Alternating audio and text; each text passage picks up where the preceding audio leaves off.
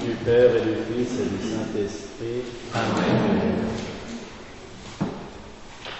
Je crois bien que si les chrétiens se souvenaient de ce texte sur le parvis de l'église le dimanche matin, la plupart feraient demi-tour.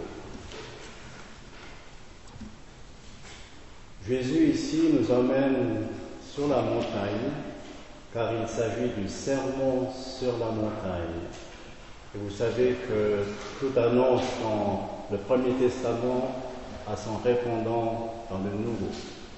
Ici, la montagne où enseigne Jésus répond au mont Sinaï où a été révélé le décalogue.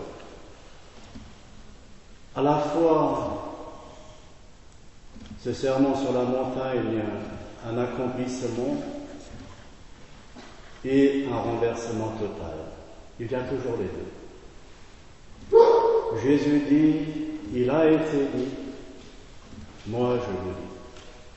Cela revient six fois, et ce chiffre six est d'importance. Il annonce une nouvelle étape vers la plénitude du sept et ensuite de l'homme du huitième jour. Jusque-là, la loi, elle est l'expression de l'amour de Dieu et des hommes entre eux. La loi nous invitait à épargner le tu ne tueras pas. Maintenant, la parole du Christ est sans mesure parce que le doute n'est plus permis. La pointe de l'antithèse dans ce texte repose dans la disproportion totale entre le caractère bénin du délit. Qu'est-ce que c'est que de dire fou à quelqu'un? C'est vraiment bénin. Et en même temps, cette rigueur démesurée des sanctions face à ce qui est si bénin. Alors, cela veut dire quoi? Eh bien que nous ne sommes plus dans le registre de la justice qui prépare, qui nous protège, mais dans le registre de l'amour. De l'amour en plénitude qui nous transforme et nous accomplit sans cesse. Là, il n'y a donc, c'est la grande conclusion, pas de péché véniel ou mortel. Il n'y a rien qui soit véniel. Tout ce qui me sépare de mon frère me sépare de Dieu. C'est donc gravissime. L'homme a été créé à l'image de Dieu. Couvrir de honte l'homme, c'est couvrir Dieu lui-même de honte. Le moindre hiatus de mépris contre qui que ce soit est mortel.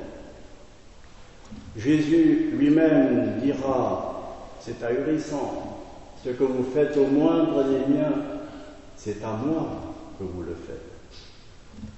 Quand à l'instant même une pensée de jugement, de colère, de haine, que sais-je, de simple critique, à plus forte raison quand cela sort de ma bouche, il nous était présent que ce, celui à qui s'adresse mon propos, c'est le Christ lui-même, eh bien, nous ne le laisserons pas exister, ni dans notre cœur, ni sur nos lèvres. Si nous étions sûrs que l'autre c'est le mystère de Dieu, jamais on n'oserait juger. L'important c'est donc, et c'est un renversement de vapeur total, d'attitude profonde. Dès que on voit s'approcher quelqu'un de nous, il faut adorer en lui la présence du Christ. Voir à travers la nature pécheresse, aller dans la profondeur, et contempler le mystère qui est sa source. C'est révoltant en un premier temps car nous ne le faisons que rarement, je suppose. Celui qui ne le fait pas tombe inévitablement sous le soupçon de l'Évangile. Non pas devant la loi, là nous sommes impeccables puisque nous n'avons pas tué, mais dans l'ordre de la grâce. L'Évangile nous révèle que la moindre animosité contre quelqu'un, c'est meurtrier. C'est le Christ que nous clouons alors sur la croix, que nous outrageons, que nous bafouons. Quelle est la méthode pour s'en sortir? Eh bien, c'est celle que Pierre donne dans ses dires et ses épées. Quand Saint Pierre s'enfonce dans les eaux, vous vous souvenez, dès qu'il quitte le regard sur le Christ, il est englouti par les flots. Et il a le réflexe de saisir la main du Christ. Et après avoir trahi le Christ trois fois, il lui dit trois fois, Seigneur, je t'aime et je veux mourir pour toi. Mais la vraie manière de mourir à soi et d'aimer en pardonnant toujours, c'est de bénir.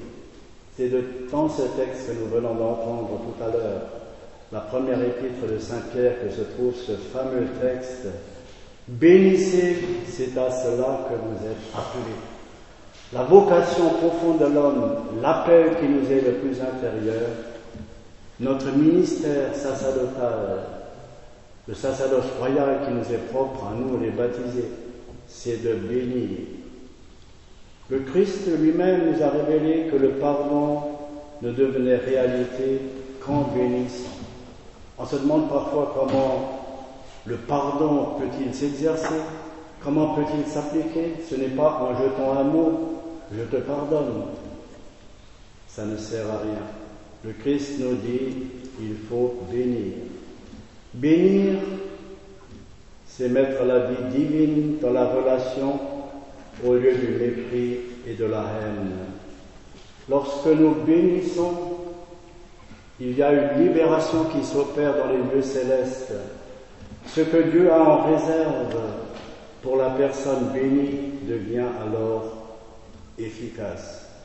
C'est comme si la bénédiction faisait un trou dans la masse des malédictions qui reposent sur nos têtes et permettait alors à Dieu d'agir. Lorsque on dit malédiction, il ne s'agit pas de sortilèges de toutes sortes, mais de toutes les paroles négatives. Toute parole négative est une malédiction. Tout jugement, toute critique qui ont été dit et que, qui nous retiennent comme prisonniers nous colle à la peau. Alors, en bénissant, nous opérons un acte de libération. La bénédiction est une arme donc redoutable, car c'est une parole d'amour et de restauration qui vient directement de Dieu sur la personne que nous bénissons, et cette parole est irrévocable. La bénédiction, c'est le testament de Jésus, c'est le dernier geste dans sa vie terrestre, au moment même de l'ascension. Et ce geste de bénédiction figure maintenant sur toutes les icônes. Jésus lui-même est le béni du Père.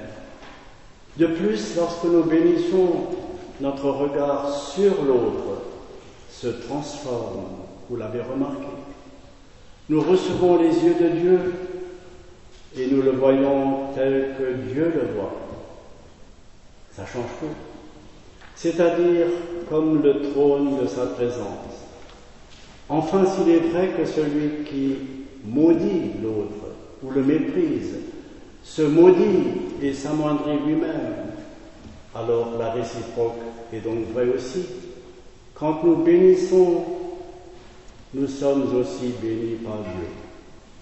Nous devenons en bénissant. Ça devrait être notre attitude de base tout au long de la journée. Systématiquement, quand quelqu'un vient à notre rencontre, que de le bénir, nous devenons alors des êtres libres.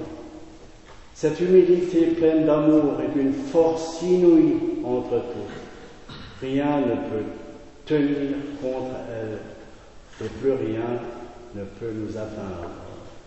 Elle est un vrai bouclier divin. Au Seigneur soit la gloire, l'adoration, maintenant et toujours, et les siècles des siècles. Amen.